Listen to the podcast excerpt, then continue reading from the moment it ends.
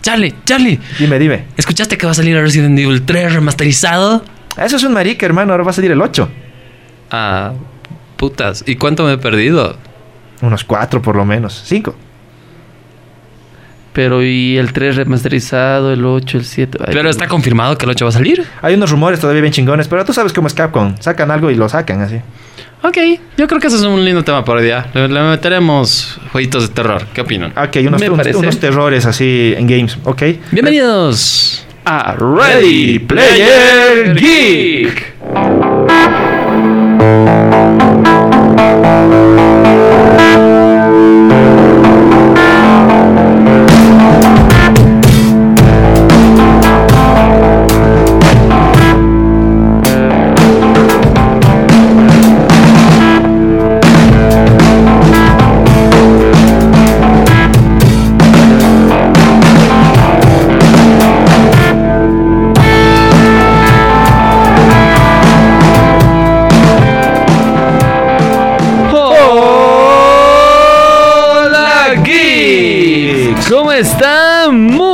Buenas tardes, buenas noches, buenos días. Que ya comenzó Bienvenidos. a Ready Player. Player Geek. ¿Cómo está mi Galfi, mi querido Charlie? ¿Cómo están? Todo bien, ¿tú, Alan? ¿Qué tal, Alfred?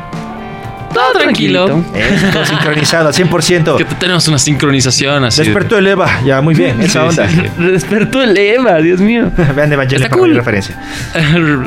Es de ley, si eres geek tienes que ver Evangelion por lo menos una vez en tu vida. Sí, pues sí, tienes mucha razón. Y Sí, quedar sí. muy confundido al respecto. Normal. Eh, sí, también, eso es- tienes mucha razón. Es normal que quedemos confundidos con Evangelion. Que... Bueno. ¿Qué, qué, qué, qué, qué, qué quería decir yo? Una, una semana más de Ready Player Geek. El, el único podcast categoría R, porque sí tenemos como que. un Somos de- bronchos. Exacto. Somos y bronchos. obviamente lanzamos la advertencia de spoilers de, de ley, la, la advertencia de, de lenguaje ofensivo de ley, pero también queremos invitarlos esta semana más a, a- a seguirnos en nuestro querido podcast que cada vez crece más.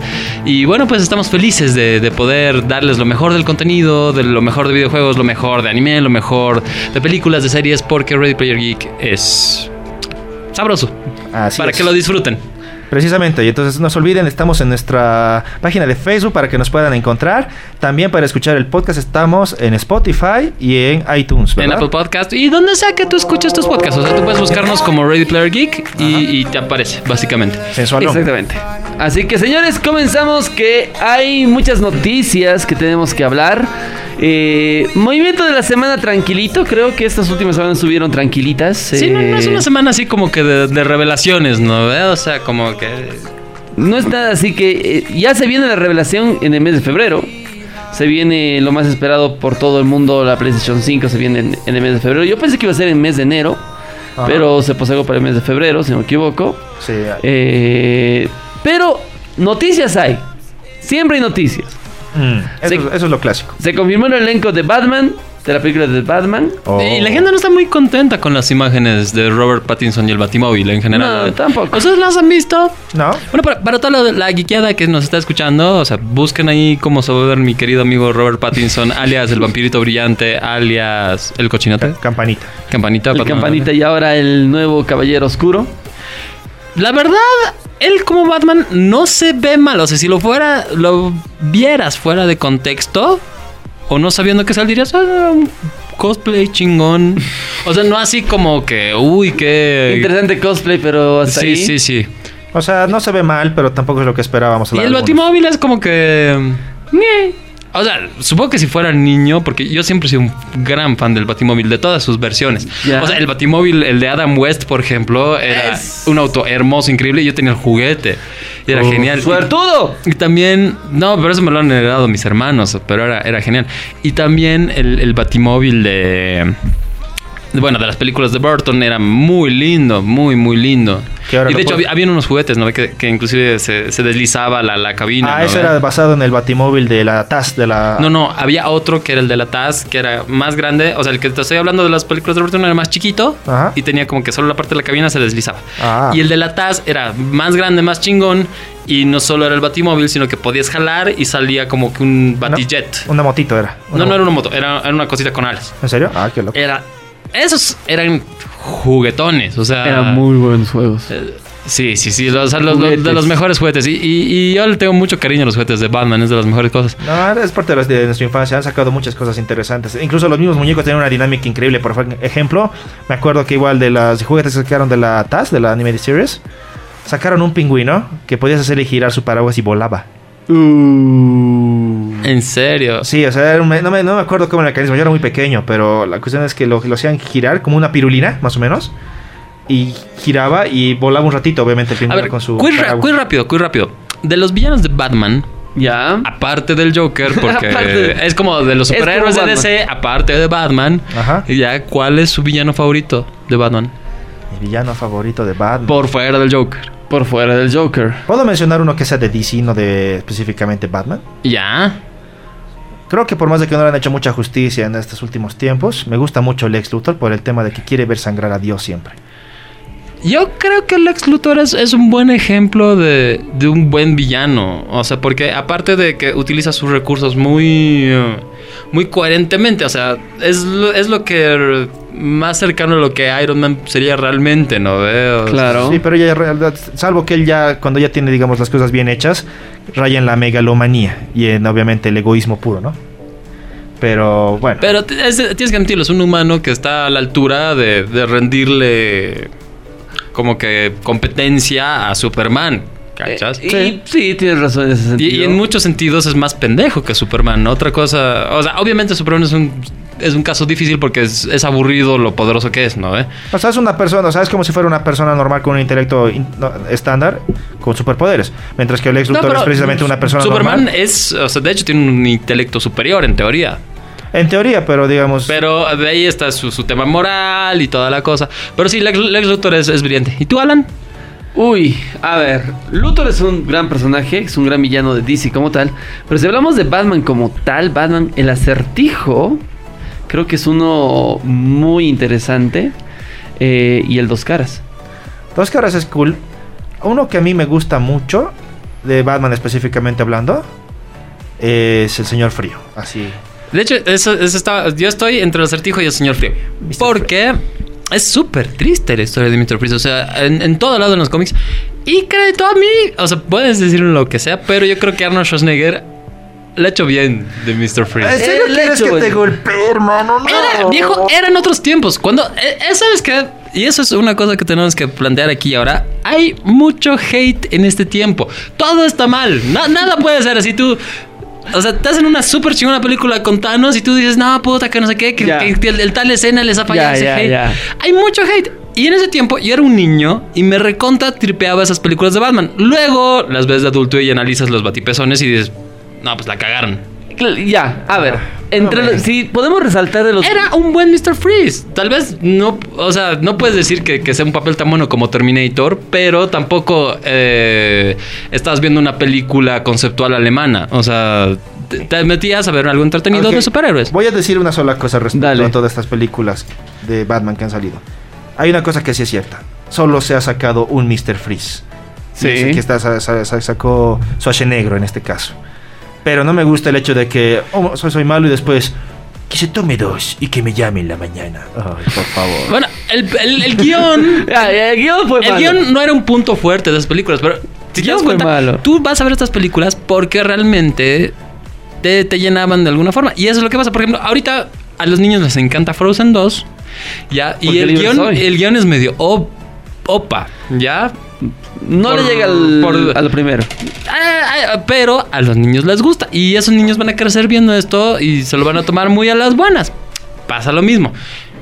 Hemos tenido un Batman que nos ha preparado bien Tim Burton. De ahí hemos pasado a este Batman que era casi cómico, pero venimos de un Batman de los 60 que era terriblemente cómico.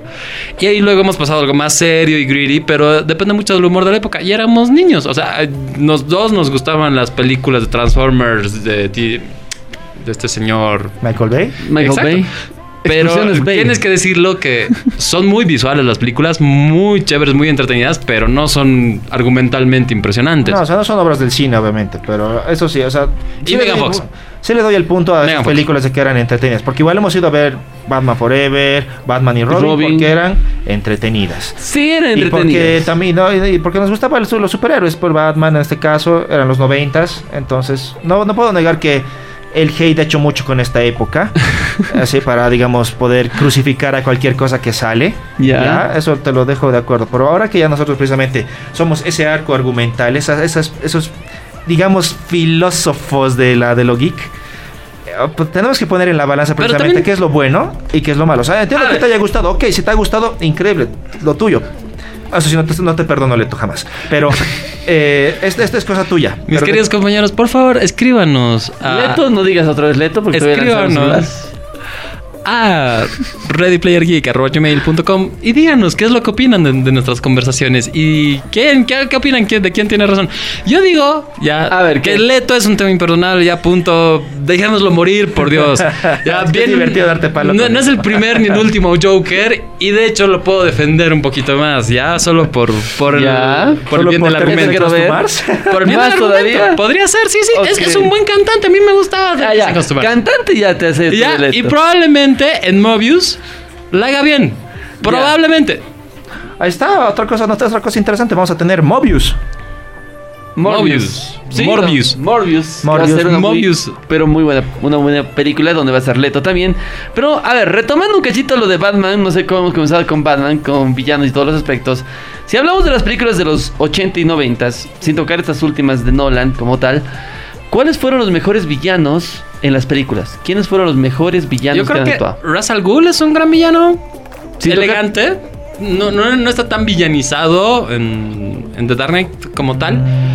Joker, obviamente, pero ya hemos dicho que no lo íbamos a tocar. Sí, eh, Jim Carrey como el acertijo no lo hizo mal.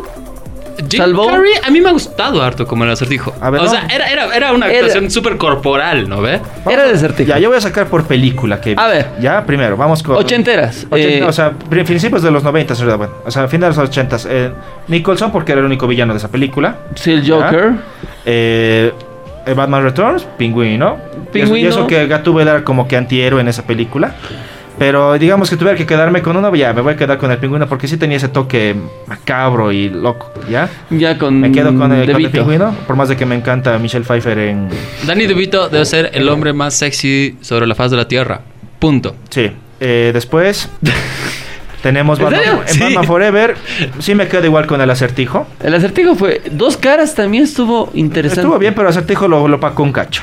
Eh, después... en ¿Qui- ¿Quién Bat- era el, el dos caras? El, El actor eh, de in Black. de Men in Black, sí, no me acuerdo cómo se llama. Ota. Eh, Ota, no.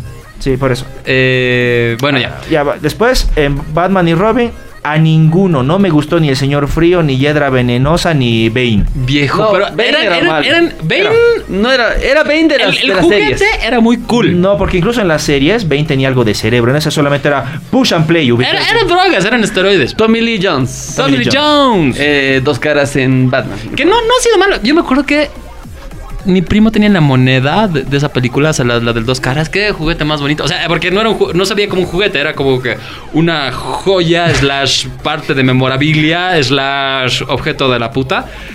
Pero eh, nunca se la llegué a robar, che. Qué, qué- qué poca madre. Qué de mi poco villano que eres. villano. Sí, Qué sí, poco cabrón. villano. Decepcionaste al dos caras, hermano. Sí, Ya, sí, eh, sí. yéndonos otra vez ahora a las de Nolan.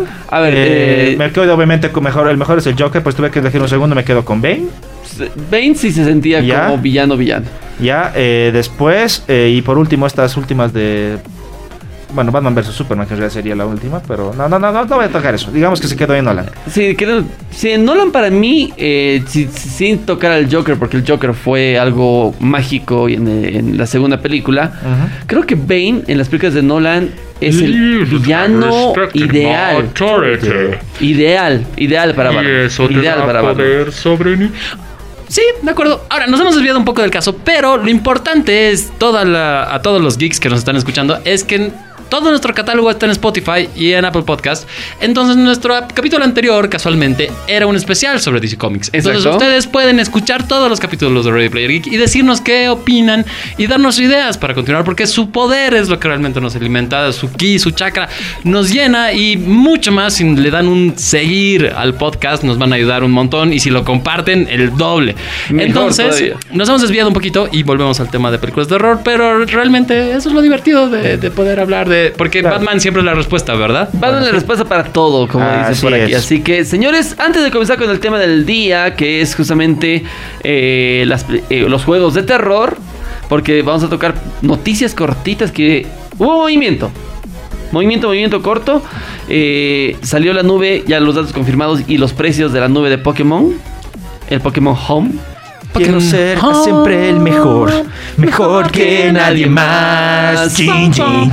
Atraparlos mi prueba es, entrenarlos mi ideal. ¿Qué? ¿Qué? ¿Lo pagarían o no lo pagarían? No. No, ¿Por qué? Ya. A ver, ¿por qué no lo pagarían? A ver, gratuito solo tienes eh, Eh, 30. 30 Pokémon, 30 Pokémon. para poder A ver, tenerlos les un poquito. Pokémon es un servicio que nos han dicho en el último direct de Sí. Pokémon, donde supuestamente tú puedes almacenar los Pokémon de tus versiones que compres, ya sea espada, escudo o cualquier videojuego que vaya a salir de Pokémon. Y en Sí. teoría, lo que habían prometido era que iba a tener eh, retrocompatibilidad. Hasta cierto punto. En sí han prometido que iba a haber, eh, que podías incluir los juegos de la 3DS, que podías incluir hasta juegos de la Game Boy Advance y Pokémon Go y todo para que sea y encuentres tu Poké, eh, ¿cómo dice? Eh, tu Pokédex nacional. Ahora, lo que está.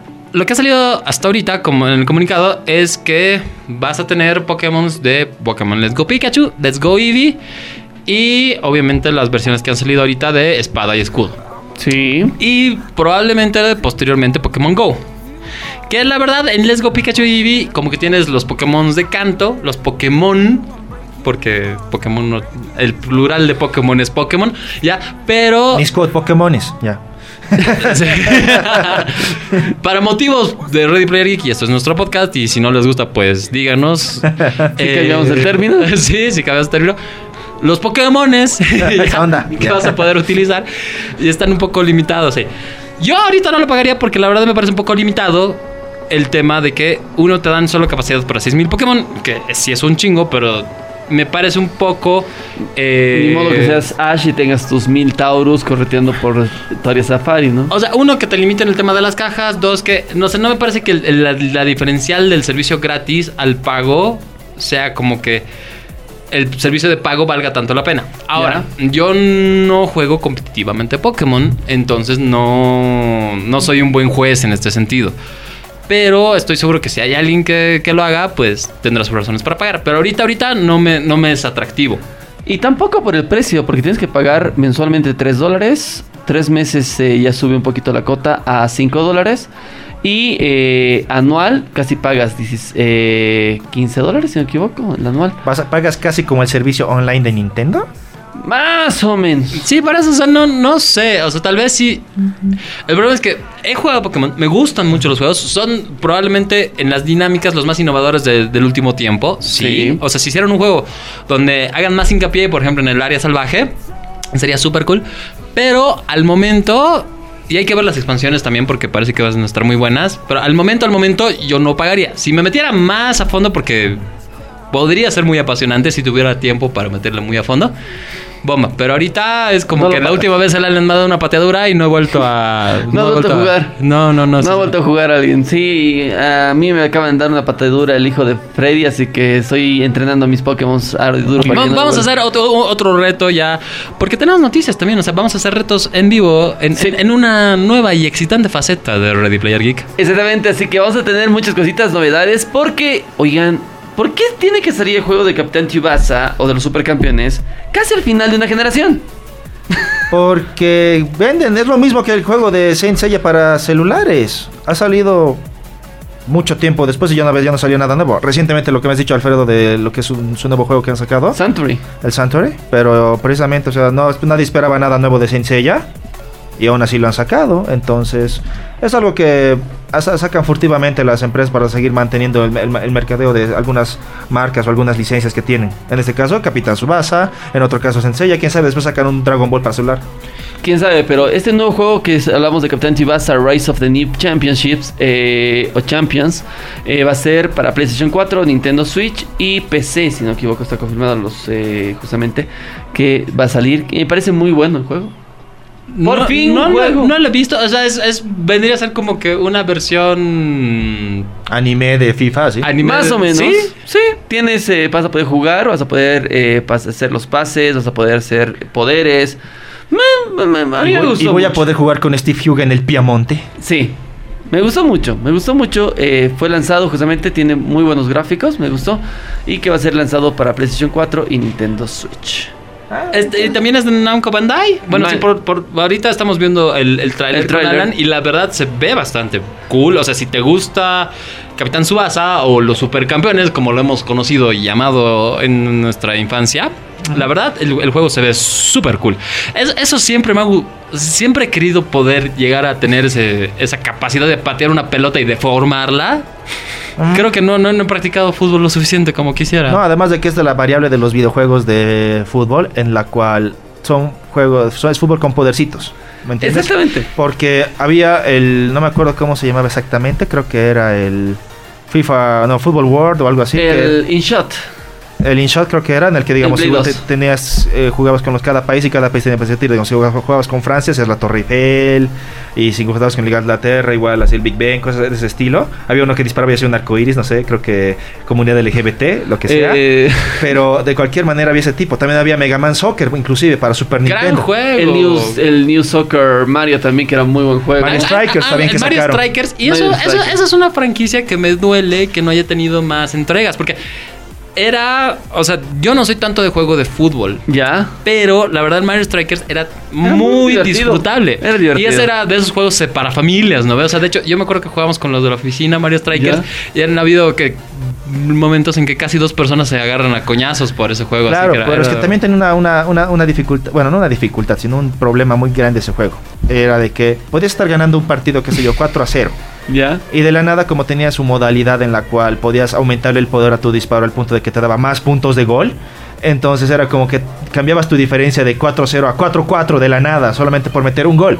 Entonces eso era, de- era desequilibrante para Pero el eso, juego. es- eso es divertido. Y no, y no lo han sabido, digamos, luego eh, Balancear. equiparar, balancear para lo que ha sido la Nintendo Wii, para cuando sacaron su versión para Nintendo Wii. Sí. Entonces ahí fue donde murió la franquicia de Mario Strikers. Y le intentaron, bueno, la salvaron un poquito ya en el Mario y Sonic eh, Tokyo 2020, que tienes un pedacito, te, te hace recuerdo justamente al juego, pero no es lo mismo. Hace un FIFA Street en las Olimpiadas. Sí, no, no es, no es tan interesante, pero a mí me gustó mucho lo que es eh, este estilo que va a ver el Capitán Tsubasa Rise of the New Champions, pero el hecho de que es un estilo más a lo clásico, más arcade de fútbol con poderes, eh, a comparación a diferencia que había en el PlayStation 2 que tenía una modalidad de juego muy parecida, pero al final era como un RPG sacando para apretando diferentes botones para intentar sacar combos para meter goles, entonces era un poquito más era un poco más complicado, igual que eh, los juegos RPGs de la Nintendo, de la 3DS, otras consolas que salieron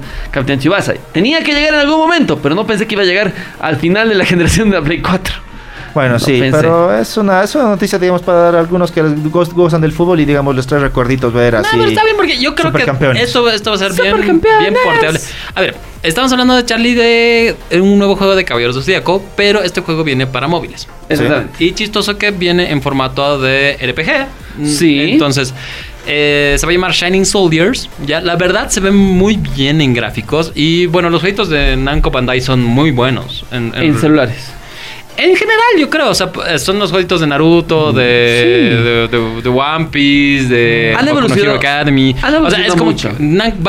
Bandai tiene como que monopolio de los jueguitos de anime, ¿no ve? Sí, en su mayoría. Es, es casi un dominio total de la Franquicia. marca, de la franquicia y de todo lo que es el anime. Pero de alguna forma también eh, hay algunos juegos que tienen que evolucionar hasta cierto punto. Ejemplo, me gustan los Naruto Ninja Storm. Pero se quedaron ahí, aumentaron personajes y nada aumentaron más. personajes en algunos. Yo creo que pero después cuando sacaron el último, el, el Ninja Storm 4, Ajá. Ahí fue donde llegó a su cúspide, no solo por el tema de argumento, la historia y demás, sino por el hecho de que puedes jugar con todo, ¿Ya? todo tiene poderes cool. Y te, digamos, si sacas unas partidas divertidas. Había otros juegos de Naruto, por ejemplo, había unos para, para Wii que he jugado, que era basado en el, en el arco de Pain, ¿Ya? que mm, me dejaron sabor a muy poco y no los disfruté. Bueno, según yo, la, la cúspide de Naruto era un jueguito, era un Ultimate Ninja, creo que tenías para PlayStation 2. ah, sí. Que el- según yo era el mejor. O sea, la, la- la mecánica, la mecánica de juego era la mejor.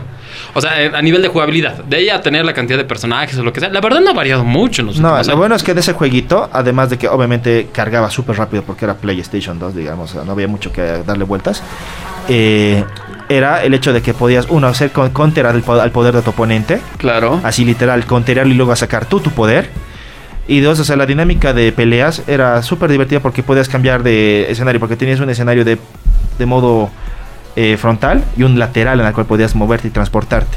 Entonces eso lo hacía un cachito más divertido y más dinámico para el juego. Era, era, era entretenido el jueguito y eso, como te digo, ni siquiera llegaba pues al arco de Pain, era el primer arco de Naruto Shippuden, básicamente. En el. A ver, cúspide de, Dragon, de juego de Dragon Ball. El Dragon Ball Fighter Z es otra cosa que es espectacular. Pero la cúspide, creo que Bandai en Dragon Ball lo alcanzó con Dragon Ball Tenkachi 3. Tenkachi, Tenkachi 3, sí. Tenkachi 3, eh, Budokai Tenkachi 3, que tenía una gran cantidad de personajes, una linda jugabilidad y lo disfrutabas de principio a fin. Obviamente, sí. Además de que había otros juegos de ese estilo, por ejemplo, Senseiya. Eh, el, de Play- de Play- el primero de Play 2 era increíble. Sacaron Sí. el Hades, era lo mismo, pero con más personajes y no te quejabas. Algo que sí, digamos, era mucho de recalcar era de que, claro, te- eran, los otros personajes extra eran el mismo que jugabas, pero con armadura de otro color. Ya, ok, eso Viejo, ahora pagas por los otros colores de las armaduras, entonces... Mm, sí, ya, esos son otros tiempos, ¿no? Ahora, la pregunta que yo me hago: ¿ha habido juego de Senseiya para Play 4? Sí. ¿Sí? ¿Cuál? Que no era Eh, de. Que no, me, que no me venga de la Play 3. No, era el Sol, Soldier Soul, creo que se llamaba, o algo así. Que era en la que ya estaba con el. Incluso man- manejaban ya el arco argumental de lo que era el of Gold, que Ya. era la serie que han sacado, en la cual también los, los Caballeros de Oro tenían armaduras divinas. Sí, sí, o sea, está, eso está en nuestra lista de deseos de Play pendientes. 4, pero siempre es como que, viejo, el juego está ahí, pero este otro está en 4 dólares. No, comprar otro. Sí, es que sí, yo, yo siempre, o sea, es Yo como pensé que... era de la versión Play 3, porque es igualito, tiene el mismo. es- es- Mane- todos son parecidos. Manejan skins muy similares. Sí, No por eso te digo, yo pensé que era de la versión de la Play 3. Si no me hubiera comprado, digamos, porque No, eh, jugar un, un Sensei en Play 4 es algo disfrutable, ¿no? Este es- por eso hay que buscar la, la mejor versión. En este caso, la que vamos a comprar ya con Alfredo va a ser la que tiene completa todos de todas las generaciones. Vamos a tener Asgard, vamos a tener Poseidon, vamos a tener Hades, vamos a tener. La cara de Alfred dices, ¿cuál versión y cuándo? No, no, yo, yo- comprar? yo sé cuál, yo sé cuál, pero pero es que siempre que es como que ya compraremos y Ya. che, el Devil Within está en oferta.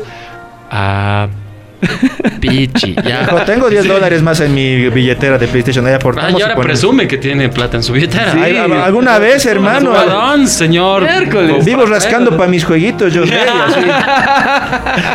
Bueno, ahora sí, continuando con el tema. Bandai tiene muy buenos juegos y ha sacado este Subasa. ¿Qué más tenemos de novedades? A ver, ¿qué? ¿Quién? ¿Qué? O sea, todo el mundo como que está aprovechando por, por este tema del coronavirus. O sea, Sí. al, al momento que estamos grabando este podcast es triste porque hay mucha gente en el mundo que ha muerto por, por esta infección de, de este virus que ha mutado, que es básicamente una especie de resfrío súper chingón. Sí, Pero las empresas están capitalizando sobre el tema. principalmente un videojuego. Eh, un- que no un- tiene la culpa que tenga el nombre de plaga. No, digo, eh, eh, yo he jugado, es muy divertido. Es- es Lo- lo- genial. Lo, siento, es, es muy, es divertido. es genial. Es llevar una plaga a, nivel mundial y matar a todo el mundo. De hecho, es- uno de los juegos favoritos de, de, de Fabri, así nu- nuestro querido camarada. Aliaseo. Sí, Al sí. deseo. Entonces, eh, no nos podemos quejar de eso. Pero ya las empresas también han visto cómo ponerle el negocio. Y de hecho, en China, la empresa menos esperada, como que ha lanzado un producto para prevenir el coronavirus, que básicamente son barbijos, porque tú saben que la- a los asiáticos les encanta usar barbijos, Ya. pero no se imaginan qué, qué empresa es. Dime. Sony. No me sorprendería. es, es una que es famosa por hacer celulares. Samsung. Xiaomi. Xiaomi.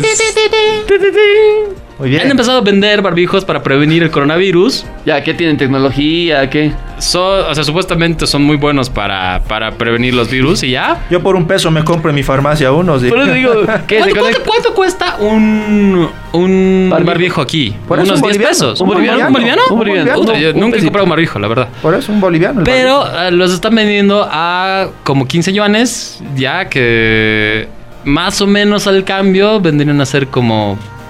Bueno, no sé, ahí les dejamos la tarea del cambio. Pero se- según el reporte, no, no estoy seguro si son 15 millones, creo que es un poquito más.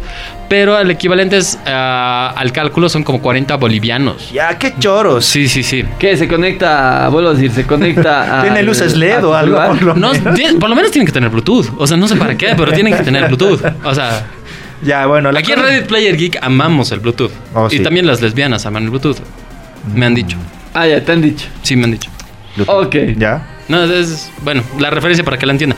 Pero el, el tema es que realmente es, es- es interesante ver cómo funciona el mercado en China y cómo pueden vender ciertas cosas. Oh, sí. No, va a estar- Supuestamente el yuan está igual que nuestro, que nuestro boliviano, a 15, a 1-1, ¿En serio? supuestamente. Vamos a compras a China, Charlie. Ok, ya de una. Vamos a comprar. Supuestamente está 1-1, no es broma. Entonces, técnicamente, mis 500 pesos son 500 yuanes ahí. Más o menos. O sea que puedo comprarme un iPhone 11 por... Mira, no es broma. por Ok. Puedo comprarme un iPhone 11 en mil O sea, es, bolivianos es en China. casi un, un peso. Entonces está bien, más o menos están, sí, al, al cambio son como 35 pesos por, por un barbijo. Igual, choros. Pero, pero es Xiaomi, por si acaso. Es Xiaomi. ay, ay, ay, Se ay. conecta con tu celular. Uy, uy, uy. Posiblemente. Sí, sí, en sí. algún futuro. Smart barbijo vamos a O sea, de ahora. hecho, su, su plataforma web ha colapsado. Ah, no, y les, les miento, son 39.9 yuanes. O sea, son básicamente 40 bolivianos. 40 bolivianos.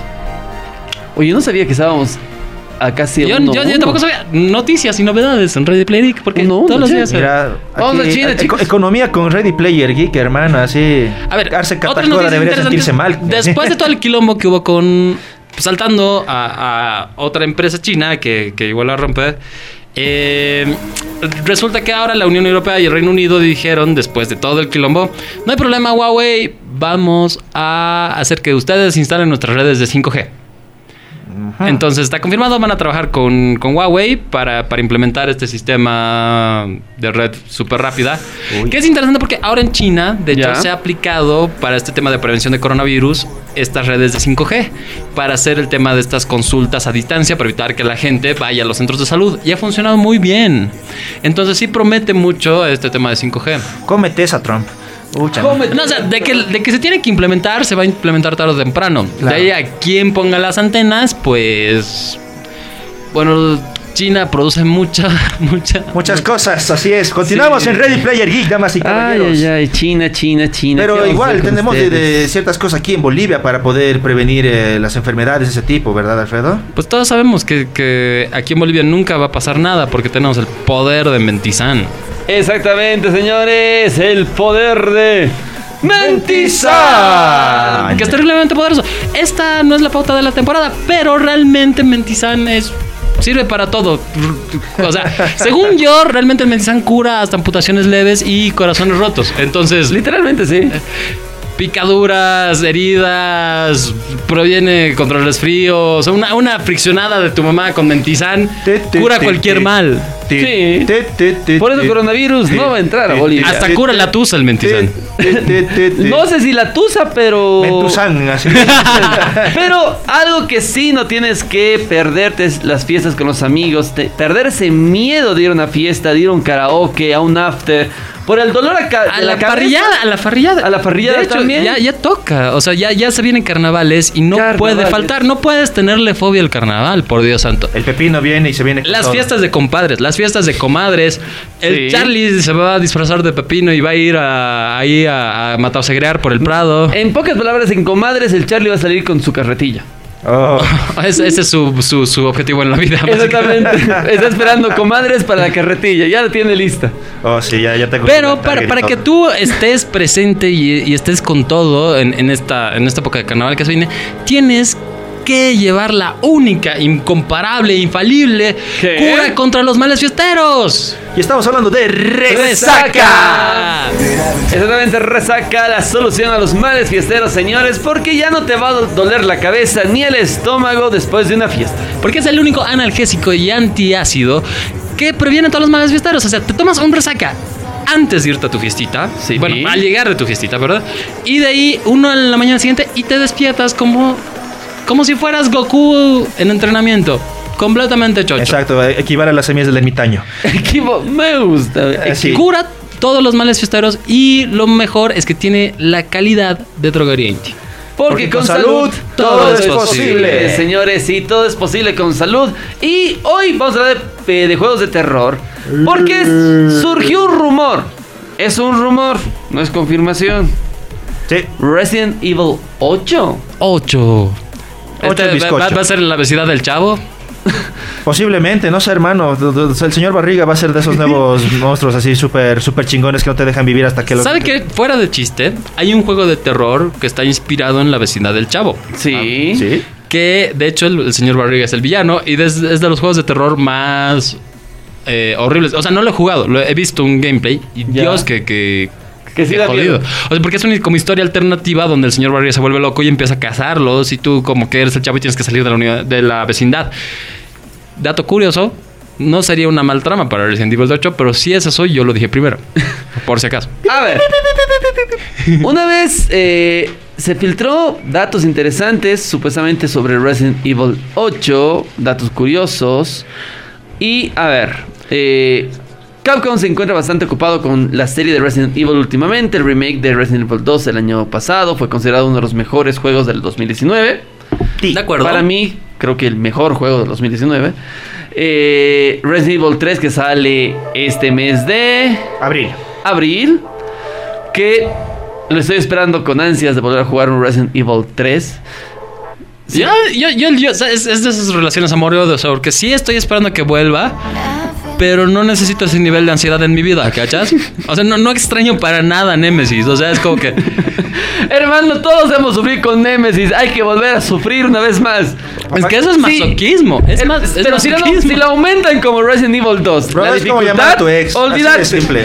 No, no, es que Olvídate, es un Dark eh, no, no, no, Nemesis no es como llamar a tu ex, es, no sé, pues, pedirle un préstamo a tu ex, así de malo, güey. No, pero, a ver, si aumenta la dificultad como el Resident Evil 2, que matabas un pinche zombie con 10 balas, ni así todavía lo matabas. Es que algo por lo que se ha visto en los gameplays de Resident Evil 3 Remake ha sido, muy aparte de la calidad gráfica que ha subido y todo lo demás y el nuevo estilo de arte, es el tema de que maneja obviamente el mismo motor gráfico del 2 y del Resident 7. Ya. Y también hay partes que no sé si es solamente por las cinemáticas, pero en las que vas a jugar en primera persona. O sea, no, no, sé, no sé si se va a mantener con, en tercera o va, Ya. o va- o va- o va a pasar a primera persona el juego. Pero eh, hay partes, y como te digo, no sé si son cinemáticas, pero eso- ese, ese estilo, digamos, de mezcla, de, digamos, de No, cámara. no- no sé si me gustaría que le cambien todo a primera persona. Por eso, Porque no- parte de lo que yo disfrutaba de ese juego, y eso que muchas veces ni me entendía bien, Ajá. era que Jill debe ser de mis primeros crushes de la vida. Oh, sí. La buena Jill. Por eso, o sea, es, es algo que, digamos, yo estoy eh, poniendo sobre la mesa en base a lo que he visto en, el- en los trailers. No es nada confirmado ni por, ni por el estilo. Pero, eh, de cualquier manera, este Resident Evil promete por qué. Porque es el 3, ya tienes ya el Tyrant o Mr. X en Resident Evil 2 nos la ponía complicada apareciéndose por todas partes. Sí, Supuestamente la inteligencia artificial que puedan poner en Nemesis debería ser un poco más chinchosa y nos va a tener que fastidiar un poco más la vida. Y eso, digamos, es parte del rico de este juego. Entonces, eh, Resident Evil 3 promete en ese sentido, en el que va a tener, digamos, un villano que va a estar manteniéndote a raya, bueno, no a raya, pero con la vida muy complicada desde el principio y que vas a poder, digamos, experimentar eh, nuevas cosas porque otro factor importante que se ha utilizado en el Resident Evil 2 Remake ha sido el tema de la ambientación en la oscuridad, el tema de no poder ver bien, el tema, digamos, de tener, digamos, como tú dices, enemigos desbalanceados que hasta un pinche zombie te podías vaciar el cargador en su cabeza y seguía ahí. Seguía parado, hijo de su mamá, caray. Entonces- Y no conseguías balas ser fácil. Exactamente, por eso es lo que necesitamos. O sea, el, el tema de un survival horror es, por ejemplo, Resident 4. Lo pasabas porque administrabas bien tus recursos. Yo me recuerdo O sea, que incluso- básicamente Resident Evil es un juego de administración de recursos. O sea, eh, yo no haría que los estudiantes de administración de empresas jueguen Monopolio. Porque yo les diría, ok, ¿quieres pues, ponerte chingón? Juega un Resident Evil. Porque el, desde el do- no, desde el 1 hasta el 7, todos son administración de recursos. No es. Claro, Unos sí. más que otros. sí. O sea, y eso te da un, un parámetro de lo horrible que es la vida, porque un survival horror es más comparable con manejar una empresa en Bolivia. Y un saludo al resto de Latinoamérica. Que, que realmente un juego de terror, ¿cachas? Eh, Exactamente, es decir, en Resident Evil 2, el remake, realmente tenías que cuidar mucho tus recursos. ¿Por qué? Porque balas no, no encontrabas fácilmente. No, y las pocas que tenías te las terminabas gastando en un zombie, Un- en un- en zombie choto. Exactamente, eh, rezabas por encontrar eh, escopeta o balas de escopeta, porque con eso por lo menos podías ahorrarte tus balitas de tu pistola. Algo que me dur- que me, me disgustó mucho, bueno, no me disgustó, pero al final la sufrí, fue cuando, digamos, jugabas el demo y tenías la tarjetita para ir al casillero y buscar la escopeta, se quita. Eh, Pero ya no había la misma en el juego. Por eso mismo, ya después cuando va, luego dices, ya, ya sé dónde está todo, porque ya, ya, ya he jugado el demo. Ay, chinguese, tengo que hacer otras cosas. Ya, entonces, esos son pues de- detallitos que digamos. Porque también otra cosa de un survival horror o de un juego de terror es que te tiene que sorprender, te tiene que asustar. Y si ya lo tienes todo predecible y piensan que va a ser básicamente mismo Resident, otro skin, no, porque tienen que reinventar muchas cosas. Ahí va el punto. En el Resident Evil 2 Remake se eh, hubo una... A ver, aumentaron la dific- dificultad, sí. Ajá. Aumentaron, eh, hay varias partes que no tiene parecido a lo que era el Resident Evil 2 del juego de la PlayStation 1, porque te, te acordabas que encontrabas algunas cosas en un lado, pero ya no estaban ahí, Ajá. y tenías que hacer otras cosas. Eh, y los villanos realmente creo que eh, hasta ahora sigo, eh, soy, soy consciente, sigo sufriendo con el villano final del Resident Evil 2, porque realmente es hijo de su madre que no puedes matar. E historia Claire, historia Leon. Leon. Ah, No, no, no, espero que chito. Como, como coser Sí, y Leon. cantar. historia Claire es más difícil. Es que ¿En las armas de la Claire son más. Sí, No, la, la, la no, tiene son colección de pistolas, así, spoiler para los que no han jugado, pero se arruinan, tuvieron un año para hacerlo. Así que... No, no, ya, ya dijimos que aquí los spoilers son de ley, porque no, no, o sea, con todas las cosas que hablamos es muy difícil que no Sí, metamos un spoiler. ¿no? Sí, bueno, y ahora sí... Ahora, Creto, ¿qué, qué va a pasar con el Resident Evil 8? A ver. Probablemente eh, se mantenga la cámara del del Resident Evil 7, que es una de las grandes innovaciones que hubo en su momento, ¿verdad? Sí, o posiblemente pase a ser una de primera persona. No, o sea, era primera Era persona. primera Resident Era Evil primera persona. Ah, cierto. Resident El Ese es 7, primera el persona. 7 es primera Primera persona. persona. Entonces, eso ha sido como que el giro, porque Resident Evil 7 era el primer Resident en neto primera persona. No, el segundo. No, ¿Cuál? el tercero. Hasta el tercero, me estoy Porque equivocando. no se olviden que... El cuarto. No, No, uno No, el tercero. El tercero, el Es el tercero. tercero, porque El nos, estamos, nos estamos olvidando del Survivor 1 y el 2, que fue lo peor de la PlayStation 2. No, Bueno, entonces digamos, digamos el primer juego de línea principal ya en primera persona, porque era como que la innovación de viejo, va a salir un Resident así chingón, ¿no ve? Bueno, por eso, la cuestión es que ya han habido Residents en primera persona, no han sido muy buenos. Lo mismo que igual... Eh, entonces digámosle el primer Resident en primera persona, bueno, Ya. Ya, se le puede la, decir la así. compramos. Ahora ya, sí. ahora sí está Eso más sí. decente. Sí, y por eso también ha, ha cambiado también muchas mecánicas en el Resident porque también ha sacado incluso sus juegos que eran online para la Play 2, que obviamente muchos aquí en Bolivia no lo hemos jugado y creo que Ah, casi pues el- nadie. el- el Play porque 2 nada, porque el online realmente solamente lo empezamos a utilizar a partir del PlayStation 3. Sí. Y eso.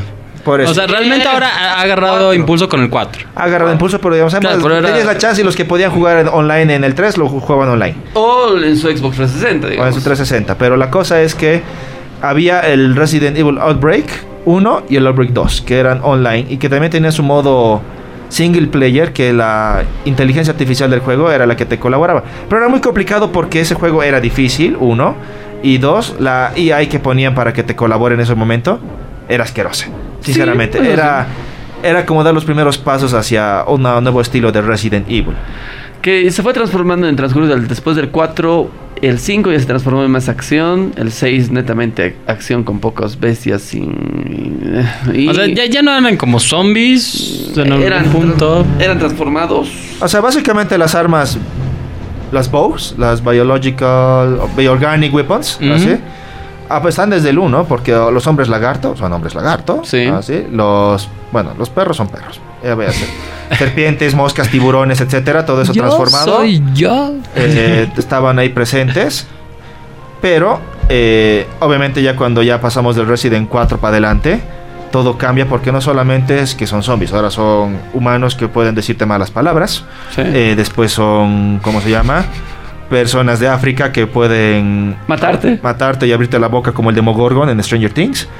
Eh, y por último ya ir al Resident 6 y, va- y- y paralelos para decirte, ok, somos monstruos de todo color y sabor. Así que ha ido cambiando mucho en ese tipo, pero eso es por el tema de que también el Bueno, argumento... y luego te ido- que el, el verdadero monstruo es tu familia. Yo creo que el verdadero monstruo Eres tú. eres tú. ¿Cómo lo supo? Pero en ese caso, o sea, es un tema de argumento, ¿no? Y el- la cosa con Resident es que también eh, ha estado tratando de igualar, o no igualar, tal vez equipararse a otros títulos de terror, porque si bien Resident Evil es un survival horror, por el tipo de argumento que maneja su administración de recursos y demás, ya te da el sabor de que eres un superhéroe en una situación de zombies y terrorismo. Ahí va el punto. A partir del 4, eh, administrar tus recursos fue más fácil. ¿Por qué? Encontrabas balas donde sea. Encontrabas medicamentos ahí más fáciles. Sí, y hay una razón extra también, que nada, que muy pocos han tomado en cuenta. ¿Qué? Ga- Jugabas la mayoría del tiempo con el cuchillo si sabías cómo. Ah, también. Porque razón. era un balazo en la pierna, cuchillo, suplex, listo, ya te bajaste el bicho y creo que gastaste una bala y nada más. Exactamente. Era más fácil. jugar. Precisamente llegabas a los jefes así con, "Oh, tengo toda mi armería, ven aquí perro, y te los limpias. Ahora, ¿de qué hay jefes difíciles? Hay jefes difíciles en Resident 4 y hay otras mañas para ganarles de one shot. Eso ya como si quisieras hacerle un, Un speedrun, speedrun. si quisieras llamarlo así. Exactamente. Comprarte un, la- un, la- un, la- un lanzacohetes así del cuate que dice Hello stranger. Así, entonces todo, todo bien, digamos. O encontrarte uno en el castillo de Salazar es otro factor importante. Pero eh, ese es el punto, o sea, cómo administras tus recursos, porque el tema más que los recursos era el espacio, y lo tienes que ir comprando, agrandando, ir encontrándote cada vez ah, avanzando a partes con otro vendedor, que es el mismo tipo en realidad, que no sabes cómo se teletransporta a todas partes, que según yo, ese es el verdadero villano de ese juego, porque no te quita solamente tu tiempo, te quita tu plata. Entonces, Es co- como el servicio de impuestos.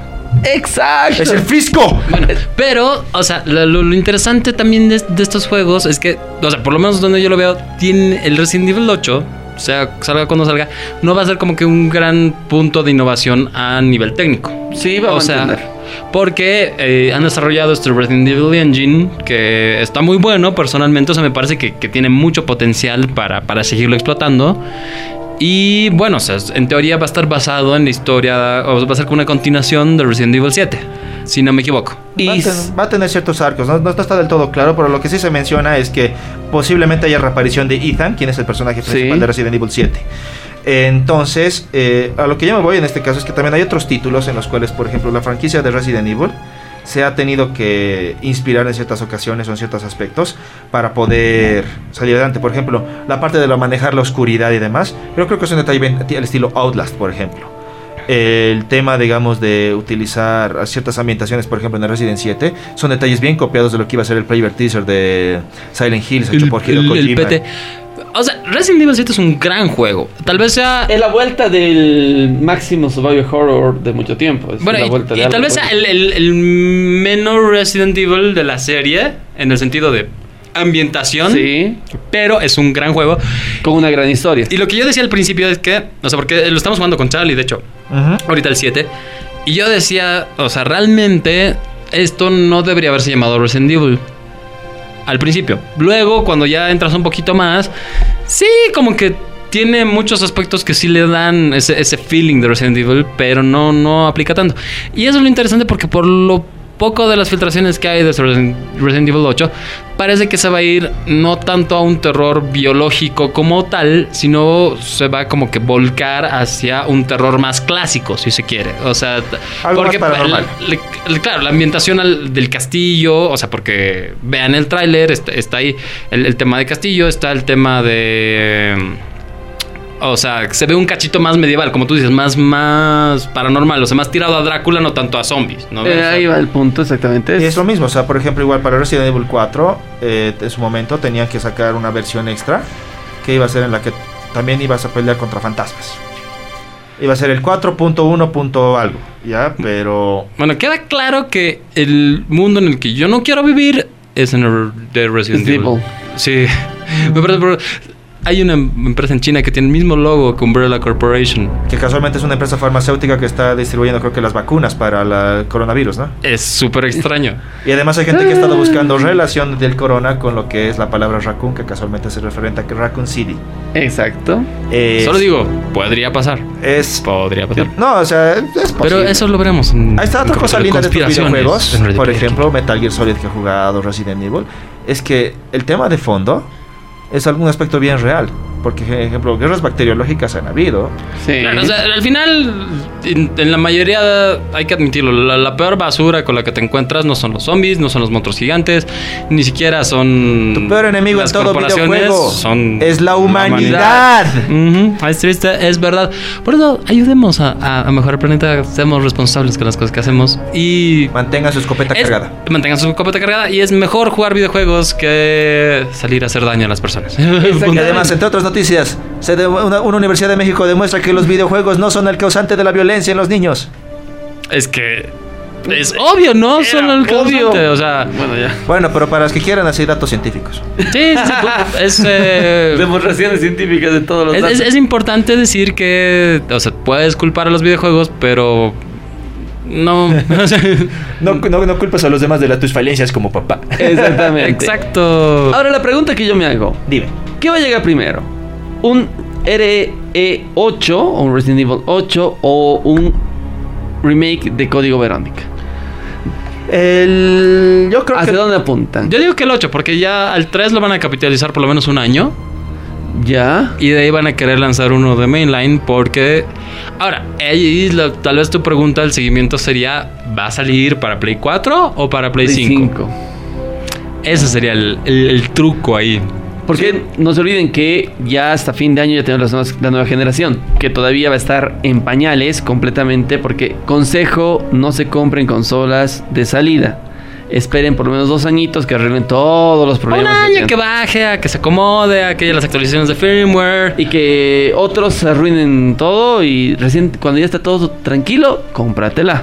Ahora, a veces, como comprarse la Switch eh, de salida tuvo sus ventajas, pero siempre consigues una viejita, ¿no? Eh, Claro, siempre. siempre lo sigues. Pero, o sea, el consejo de Alan es súper válido porque hay que esperar a ver cómo reacciona. O sea, la gente que se ha comprado un Xbox One de entrada, como que no, no la pasó muy bien al final. Igual de una PlayStation 4, de entrada no le pasó nada, nada, Claro, nada porque la, la PlayStation 4, la FAT, sonaba como jet de combate iraquino, ¿ves? Y, Claro, y, y o sea- Slim es una máquina hermosa, impresionante y Por potente. primera vez. Claro, porque las Slims anteriores pero han, han mejorado. Porque de hecho, la, la segunda versión de Slim que tiene el Charlie de la PlayStation 3 es linda consola. Pero la PlayStation 3, la primera, la gordita, no, eran, no era mala para nada. La FAT tenía eso. retrocompatibilidad con la Play 2. La FAT tenía retrocompatibilidad con la Play 2, sí, pero... Todas las eh, consolas son hermosas, pero espera un cachito a que, a que mejore la situación. Y, además, ahora es más son que nada para la seguridad del usuario, porque, o sea, son gastos fuertes de dinero que se hacen, o sea, son por lo menos 400 dólares que le tiras en una consola. Que todavía no sabemos cuánto es el precio de la PlayStation 4. Eso, Cinco. por lo bajo, Cinco. por lo bajo Ni le vas a tirar unos 400 dólares si la consigues en buen Yo precio. creo que va a estar cara. O sea, yo, yo pienso que va a ser por lo menos unos 600 dólares. Por eso, en- en- inicialmente, ¿no? Obviamente con el tiempo van bajando y demás. Pero gastas, gastas un buen di- dineral en eso y que lo tengas ahí una semana y que luego, ay mierda, se jodió. Entonces, este, bro, o sea, uno, se siente mal con eso. Exactamente, por eso te digo. Entonces, si Resident Evil 8 va a salir para PlayStation 5, yo creo que va a haber todavía un tiempito más donde vamos a poder disfrutar de juegos en la PlayStation 4, que va a ser muy parecido al cambio de generación que hubo en la Play 2 con la Play 3, Play 3 con la Play 4, y van a ser la misma estrategia con la Play 5. Así. Vamos a tener una... No, sí, es, es, es- es- Es es más como dicho. que lo natural. O sea, sería muy raro que le metan así de no, aquí muere y punto. O sea, inclusive han seguido sacando cositas para Wii U. Y eso que la Wii U no ha sido como que el éxito comercial más importante en la vida de de, Nintendo, así que... Y, y obviamente los puertos han sido lo importante después para Switch. Entonces ya creo que ahí hay, ahí hay tiempo de, de Hay- explorarlo. Hay un buen margen. Por eso digo. Entonces la pregunta que ya con el tema ya hablamos de Resident Evil, creo que fue uno de los mejores juegos de terror como tal. Pero A ver, ¿cuál es tu Resident Evil favorito a la fecha? a la fecha es el 2 el 2 remake. remake. Remake. Ya. En mi corazón, el 3 siempre ocupa un lugar especial, pero eso es más, más personal. El 3 es algo Odio Nemesis. Me, me emputa Nemesis. Es que cuando éramos changos, seamos sinceros. En serio. A ver, seamos sinceros. Hemos sufrido jugando un Resident Evil 3 cuando éramos changos. Creo que el, el Nemesis como tal fue el juego más popular de la, de la PlayStation 1 al, de un Resident Evil. Jugaste PlayStation eh, el 2, pero casi una gran mayoría jugó el Resident Evil 3. O sea, de hecho, si el remake no empieza igual, yo voy a renegar muchos. Es como que la narración de la Jill, no vea así de 28 de septiembre, eh, la luz del día, así, los monstruos han tomado la ciudad. Eso a mí se me ha marcado, pero radicalmente. Entonces, si no empieza igual, así, ah, ok, desinstalar esta mierda, comprar otra cosa, o sea, no. sí. No, o sea, es, es uno de los Resident Evil más representativos, sí. A mí igual me fascina un montón. Especialmente porque hay algo que digamos, porque se conecta con el 2 de alguna forma. En realidad me gusta eso mucho, en realidad, a nivel argumentativo. Porque hay momentos en los que sí, o sea, soy fanático de los Residents, pero todavía no sé esto, si pueden echarme palo si quieren. Pero, y no le pregunté a internet. Es, no sé si lo que pasa en Resident Evil 2 es primero o después de lo que pasa en es Resident 3. prácticamente en paralelo. Paralelo. Sí, pero obviamente cuando Jill está en la estación de policía es que, no, es que Leon y Claire no están, entonces es como que ha No, es que, es que es como. mm, mm, o, O sea, en que- teoría, ya Leon y la Claire como que salen. Claro, O sea, ya terminan su, su historia. Y es Ah, como que la, la Jill de llega. Y es casi un momento antes. Y ahí. Entonces Precisamente, es, como que está bien planeado el tiempo ahí. Precisamente por eso es que yo sé que es en la misma línea temporal, yo sé que es el mismo día donde en el que todo se va al choto, exactamente, pero lo que no sé es precisamente si la- la se juega lo que se juega primero con Leon y Claire es antes o después de lo que se juega con Jill. O, o- o quizás Nemesis y Jill se hacen primero asco en la comisaría y luego llegas tú y, ay, ¿por qué hay este hueco en la pared? Entonces, ese tipo de preguntas siempre me han quedado presentes. Si en la saben la respuesta, escríbanos a readyplayergeek, arroba gmail, geek es GIK, por si acaso. Y al Facebook, a facebook.com barra revista geek o facebook.com barra readyplayergeek. Y también al TDL porque pues ahí estamos en todo lado. Controlamos tu vida en medios. Otra cosa que ha sido muy interesante y muy linda. Espera, en Oh. Facebook al TDL. TDL, hasta que Facebook me cambie el nombre, sigo con a todo o nada. Así que búsquenlo Sí. por. ¡Es que Facebook! Ya van 20 veces que intento TDL, nombre. TDL. TDL. Pero bú- búscalo ahí. Búsquenlo ahí. Y ahora sí, continúa, Charlie, por favor. Dale. Oh, ya no quiero. No. Yeah. Eh, no, es que otra cosa interesante era que en el Resident 1 lo han remasterizado también demasiado lindo, demasiado bonito. Porque ya, si lo veías bien así, la, la mansión, lo que sea, tedioso ir y volver por allá, era lindo.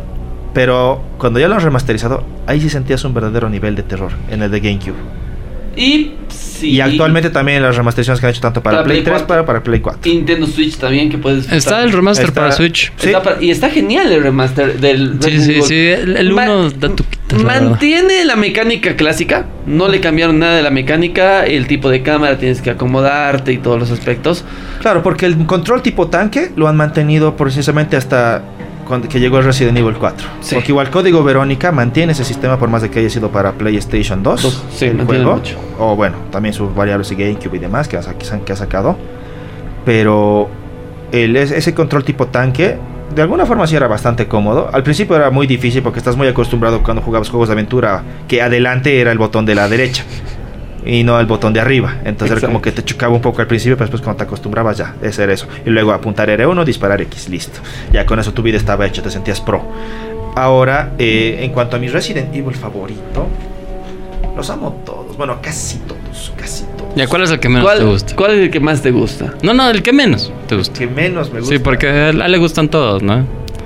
Survivor es un asco. Y, y lo mismo el. ¿Cómo se llama? El Outbreak. son un asco. Es que, a ver, hablamos después del Resident Evil Código Verónica.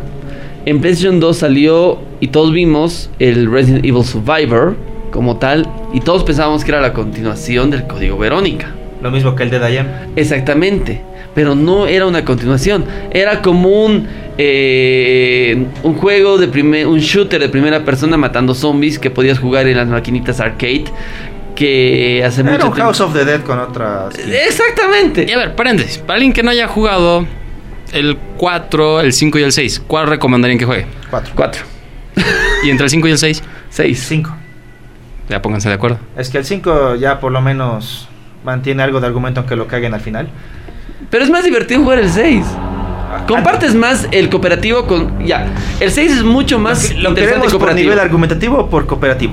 Porque sinceramente cooperativo también puedes jugar el 5. Sí, pero el cooperativo del 5 no es tan, tan interesante como el cooperativo del 6. Golpéalo. Ya, ok. O sea, si van a jugar por el cooperativo, ya les puedo dar Ahora- la chance de que el 6 sea. Lo que sí le voy a dar al 6 de, pre- de mérito. Primer Resident Evil en el que al final puedes apuntar y caminar. Sí, por fin. Primer Resident Evil que puedes hacer eso. Y juegas con Leon, juegas con. Juegas con, bueno, casi todo. Juegas- Casi- tienes Leon, a Chris, tienes a la Ada, tienes a... Esos. Jean no aparece. No. No aparece Jean. No, por eso son cuatro historias que se manejan, que son la de Leon y una tipa más, que no me acuerdo su nombre. Es la del El- 4, la hija del presidente. No, es la, no es la Cheryl. No, No, la- presidente. No es la Shield, ¿no? No es la Cheryl. Eh, luego manejas a Chris con Pierce. Ah, sí.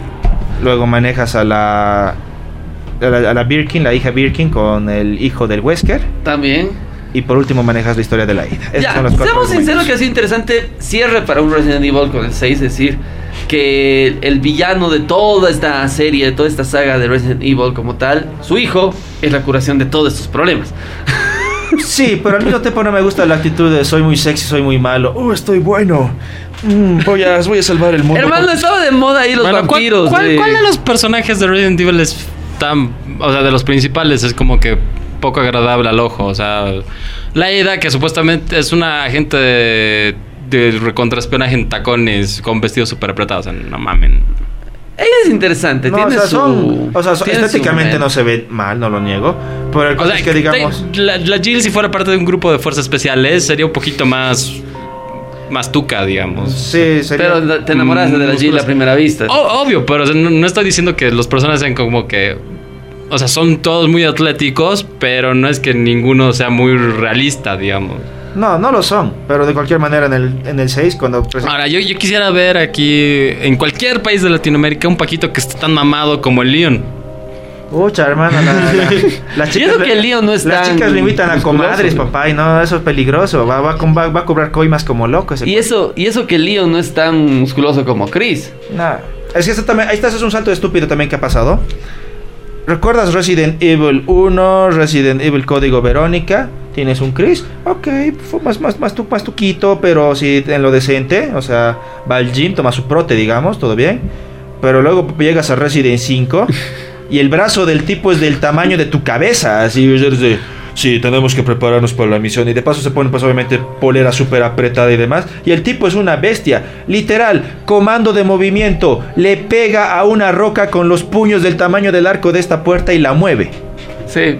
Sí, por eso te digo, o sea, no nos estamos yendo en ese sentido a, tal vez en otros a realismo per se, entonces no nos podemos quejar mucho del diseño del personaje. Por eso el men está más mamado que Escanor, hermano. Sí, ¿no? sí, por eso te digo. Y es que no era mediodía, ¿no? Exacto, sí, no, qué, qué loco, men. Por eso, son cosas de Resident Evil que tienen sus detallitos. Pero también hay otros juegos de terror que son remarcables y que hay que nombrarlos, por, ya sea tanto por su estilo de jugabilidad, Sí. por su argumento, o por, digamos, algo que te aportan a esta, a esta comunidad, en, específicamente del survival horror. Ya hemos hablado un cacho antes de, de- de otros géneros. Creo que Resident Evil ahorita es de los más representativos, ¿no? Del De- survival horror. Sí, del survival horror. De ahí, mm, bueno, está Silent Hill, que siempre, siempre está muy cerca a Resident Evil. Sí. Y creo que está muy demasiado cerca a Resident Evil por el hecho de que, seamos sinceros, Silent Hill fue el primer juego que nos traumó de niños.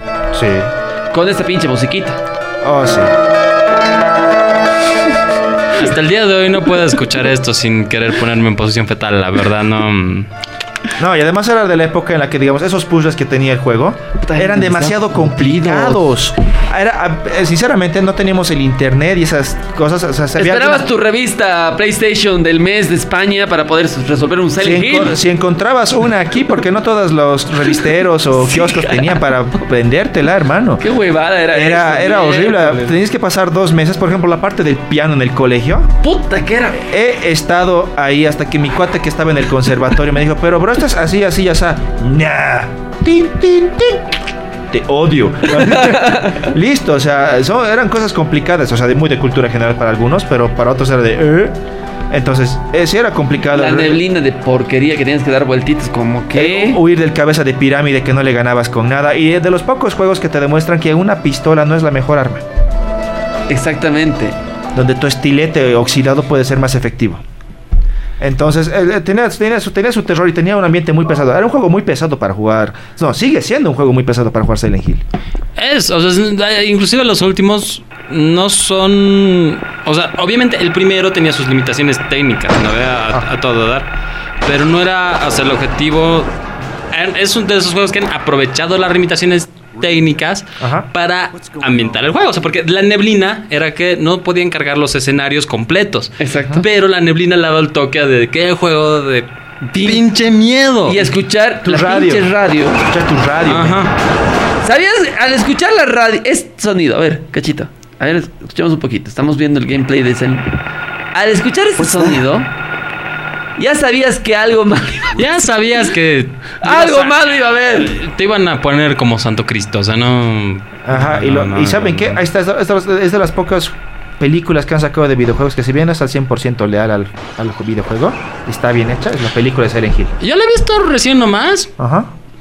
Es cool. ¿No ve? Es, es cool. Eh, o mantiene, sea, mantiene ese- tiene- o sea- tiene- obviamente, como todas las películas basadas en, en un libro o un videojuego, tiene sus, sus altas y bajas. Sus licencias ahí creativas, pero ahí va. A ver. mm, otro tipo de jueguitos. Silent Hill quieren como que tocar un poquito más. ¿Cuál es su, es su favorito? El uno. El uno es el que más... El- Es el más representativo, creo. es el que ¿no? más te trauma. Además de que tiene cinco finales. Y para ese tiempo era, o sea, por eso te digo, técnicamente ese juego era una obra de arte. Alguien caramba se ha podido sacar los cinco finales. Claro que sí, los asiáticos, como de Y costumbre. de hecho, ¿sabes qué? Deberían hacer un remake de ese Silent Hill. Sí. O sea, porque ahora la capa- con, con el nivel técnico que hay ahorita, se podría hacer algo muy chingón de ese juego. Exacto. Este Silent Hill y el Origins, que para mí ha sido de los mejores. Creo que sí. Porque no te olvides que ese Silent Hill realmente tenía la dificultad. En el- solo en la primera fase, buscar el, el mapa como tal era bien complicado. Era muy difícil. complicado porque en- ibas por un lado cerrado, por otro lado cerrado, cerrado, cerrado. Y vos eras por dónde pinches hay que ir. O Y- como encontrar una llave en la casa de un perro. Exactamente. Era, muy, era, era- era un juego que te desafiaba mucho a nivel intelectual, sinceramente. O sea, por más de que mantenía ese estrés psicológico con la música, la ambientación y los enemigos, a, a- a nivel así intelectual te, te desafiaba mucho. Y eso era algo muy lindo de este juego. Obviamente frustrante para muchos, pero era también algo muy hermoso. Después, eh, otro, otro, otra cosa, juegos así, por ejemplo, de PlayStation 1, Creatures. que es un Nightmare Creatures, uno de así bastante hermoso. A mí, Es- a mi parecer personal. Es el, el Nightmare eh, Creatures es muy lindo videojuego. Es, Es, muy, pues, es muy juego. Es muy lindo juego. Eh, Igual sí. que el Alone in the Dark. A- Alone in the Dark. La, versión de Wii de, de Alone in the Dark era cool. Yo Era, divertida para jugarlo, pero no te llegaba a dar el miedo que tendría que. ¿Ubicas? Claro, era, era como que asustaba, pero no, no, no, no, no, no a ese nivel. O, o sea, ¿no? obvio, le tenías miedo a la falla de Cotacota, ¿no? Al. No, no básicamente a, lo- a los bichos en ese juego. Porque en serio, lo que te tocaba era la falla, nada más. Matar a todo el mundo en, en Nightmare Creatures era bien. Exacto, era, era complicado. Y además estamos olvidando un juego que para muchos no es de terror por el tipo de enemigos que enfrentabas, pero sí era una- un survival horror. ¿Cuál? Y estamos hablando de unas cosas de las más grandes que esperamos que se remastericen pronto. Dino Crisis. Sí, es- ese también necesita un, un remaster. Un- Dino Crisis. Bueno. Supuestamente está rumoreado que Capcom está planeando hacer un remake de Dino Crisis. Está, está Que no, presentando- no, no, no estaría mal. O sea, técnicamente no es terror, pero. Es un survivor. Es un survival. O sea, sí, sí, o sea, es un horror, survival. básicamente. Y ahí Intent- va, o sea, porque. Intenta sobrevivir a las. Está en el eh, género, está en el género. O sea, obviamente los dinosaurios es como que, ah, vi Jurassic Park, me vale guato esto, digamos. les No, o sea, pero los, los dinosaurios de Jurassic Park eran terriblemente duros. O sea, ahora, la reacción es distinta, ¿no? O sea, cuando ves un zombie es como que, puta, quiero dispararle. Cuando ves un velociraptor es como, ay, quiero acariciarlo, ¿no? Va a comerme el brazo, pero vaya a ser feliz. O sea, es un, cacho distinto. Por eso son. Pero sí necesita un remake. O sea, porque ahora, tal vez, tal vez hemos.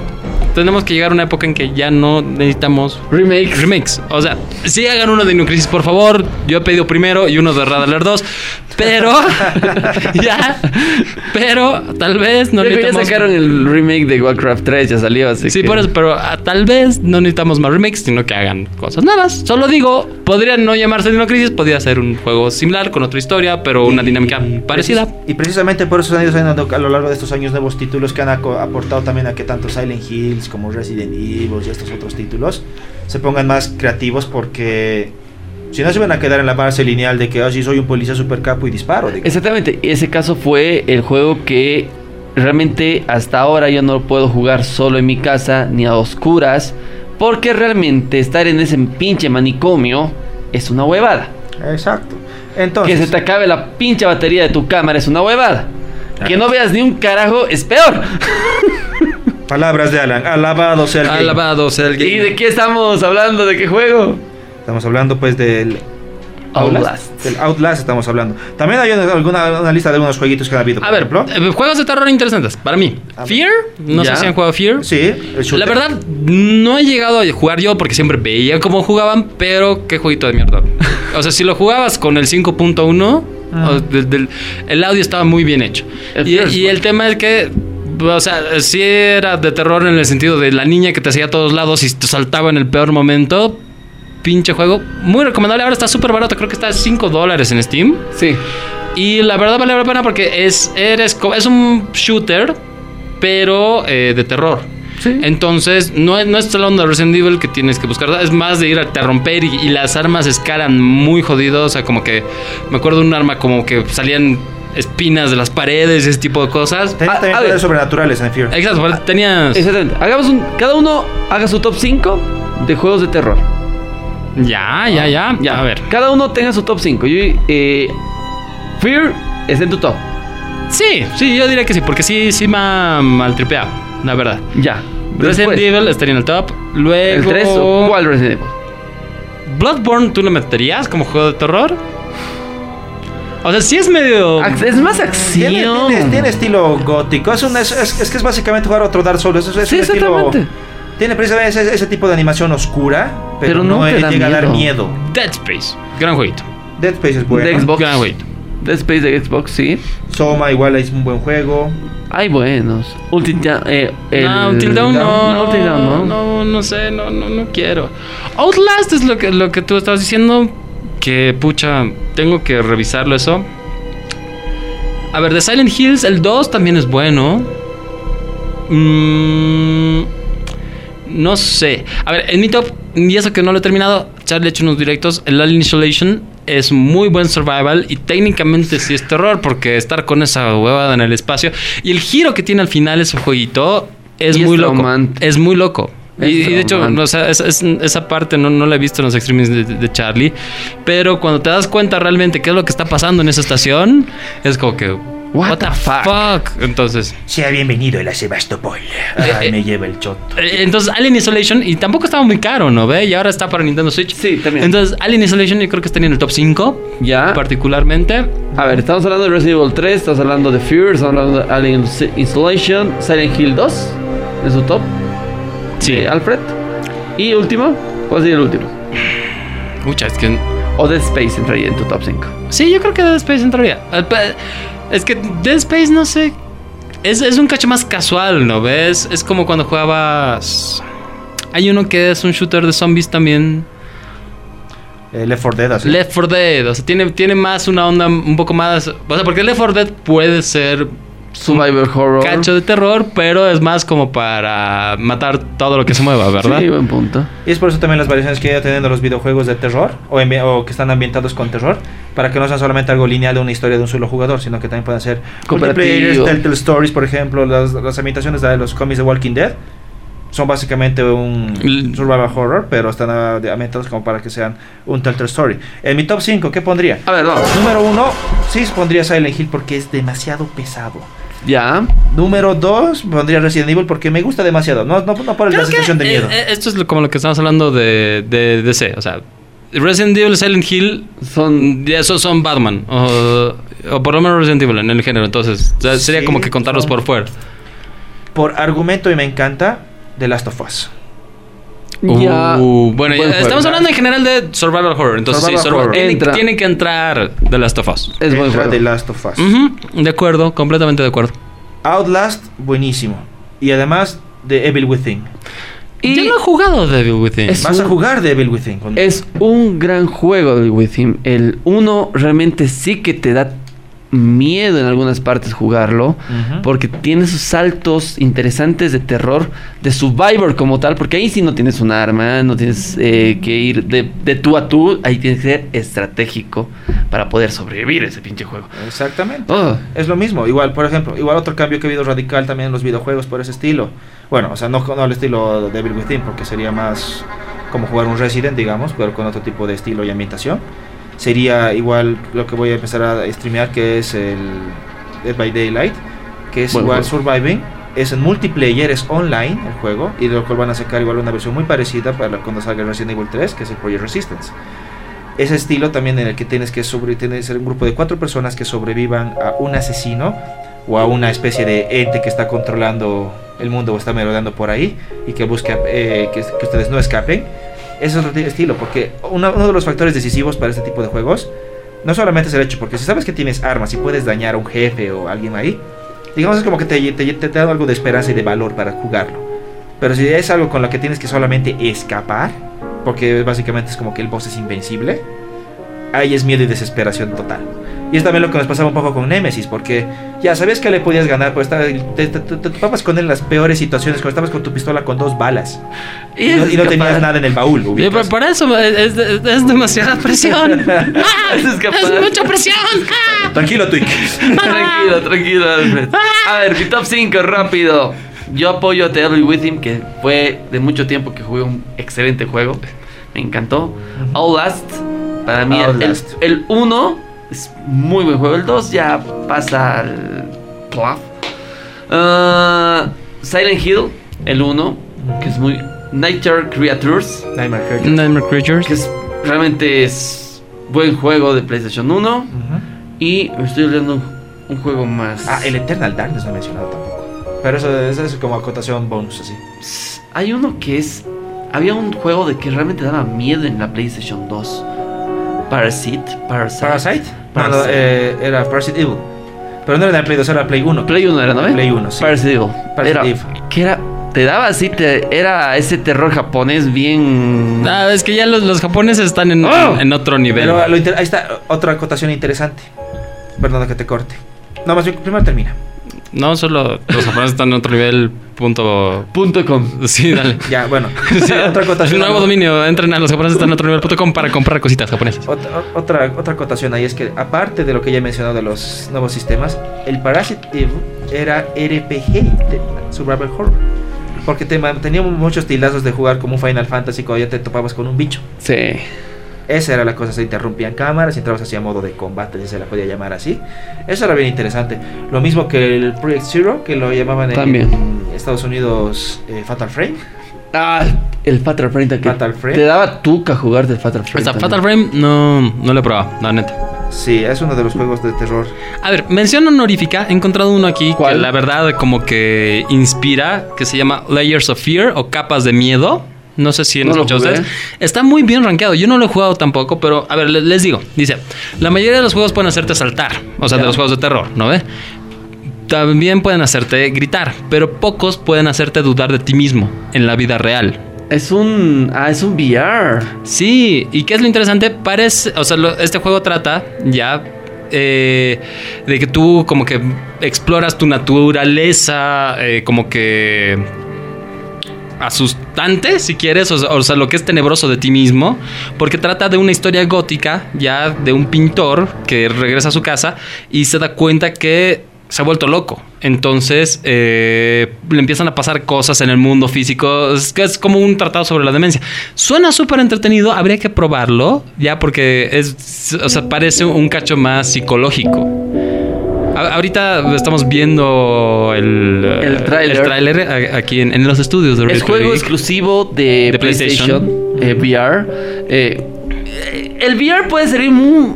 Creo que va Yo- a servir muy bien para juegos de terror. Ni aunque me paguen el, play- el, el- el set de VR, yo jugaría Resident Evil 7 con VR. Así pueden irse bien, bien, Está, bien. desafío a Alfred. Oh, Desafío a Alfred. Listo. Desafío, primer programa de Ready Player Geek TV. Lo, lo peor es que no me Segundo. programa de Ready lo Player Geek es que TV. no me van a pagar, ¿verdad? Segundo programa de, Ready- de Resident Evil, digo, de Ready Ready, Player, Player Geek, Geek. TV, a través de Bob Plus, Resident Geek 13.1. TV. 13.1. En el 13.1. Lo peor es Vamos que al a fin nunca se me ha intentar- desafío. Intentar traer, bueno, vamos a traer un VR y vamos a jugar entre los cuatro conductores ¿Ya? el Resident Evil 7. Ok. Challenge accepted. Ok. O sea, obviamente no me van a pagar por eso, así que chinguen. Ahora, otra- otras menciones madre. honoríficas que tengo ahí para lo que era jueguitos de terror. Tenemos uno que, que nuestra compañera Gina nos había mencionado, el Roll of Rose. Ah, Ah. Tenemos ahí uno. Tenemos también el Clock Tower, que era igual para PlayStation 2. El Ghost Hunter, el Curse, el Evil Twin. Sí. Bueno, y obviamente ahí, ahí hay variaciones un poco más eh, en otro formato, por ejemplo, el Five Nights at Freddy's, que sí funcionaba para móvil, Ajá. la Sí. verdad, y, y eso del Scare Jump a mí me desesperaba un montón. El Scare Jump es- fue un, un interesante eh, método de asustar con juegos de terror, pero que fue perdiendo fuerza cuando fuiste abusando mucho de este juego o de ese estilo de juego. Bueno, pero mira. en cuatro entregas, como que Five Nights at Freddy's se ha vuelto, pues, o sea, de culto en, en- en su momento. Claro, lo mismo De que ahí- Slenderman, digamos. Slenderman. mm, Ah. No da miedo. Bueno, y te da- y, y te da tuca, digamos, que Te da- persigue ese bicho. Es, es como cam- estresa, ya. es, es como caminar por la ceja muy tarde por la noche. Tú sabes que te va a valer, que vas a valer verga. Ahí está, eso es un. Valgo verga. Exacto. Y bueno, el jueguito ese de la bolita que es igual re Ah, la de la. Granny, sí. Sí, sí, sí. Por eso, o sea, juegos para celulares de terror hay Voy. algunos. Pero, pero había que, que pero son bien mencionarlos. contados, eso sí, no, no hay mucha variedad. No, por, quizá. por eso a mí, o sea, por eso creo que es importante mencionar a Five Nights at Freddy's porque es uno de los casos de éxito en- en una plataforma que no sea eh, una consola o PC. Y que saltó a ser a consola y a PC también para... Ahora ya lo puedes conseguir en PlayStation, eh, mejor dicho, en Nintendo Switch. Ya lo puedes jugar tranquilamente. Y en PC podías jugarlo también, así que... Mm. Maldito juego. Bueno, creo que eso ha sido por videojuegos hoy día. Sí, creo que sí. Pero si es que nos hemos olvidado de algo y o ustedes quieren contarnos sus experiencias y escribir que yo no debería participar en el reto de Resident Evil 7 enviar, por favor háganlo a nuestro Chicos, Facebook, Ready Player Geek. Hey, a nuestra querida audiencia que nos vaya a escuchar este exacto Por favor, podcast. digan que eximan a Alfred de, de ese reto, se lo ruego. Yo, con- conozco todo el hate y toda la malicia del internet, así que ya saben qué hacer para este desafío, chicos. Saben, yo saben dónde apelo- poner su like. Yo, yo apelo a su buena voluntad y yo sé que la gente va a decir que yo no participo en el reto. No, no, no, no, no. Vamos a participar los cuatro. Vamos a participar. Van a decir que yo debería ser como que el juez. Nada, vamos a ver quién dura más tiempo aguantando. Exactamente. Vamos a ver quién va a sobrevivir Charlie. hasta el final. El Charlie dormía en la morgue, no le pasa nada. Es, es- es un ente sin, sin, sin, sin de, de 100%. Pero bueno, bueno, bueno. Un Alfredo siempre cumple sus promesas.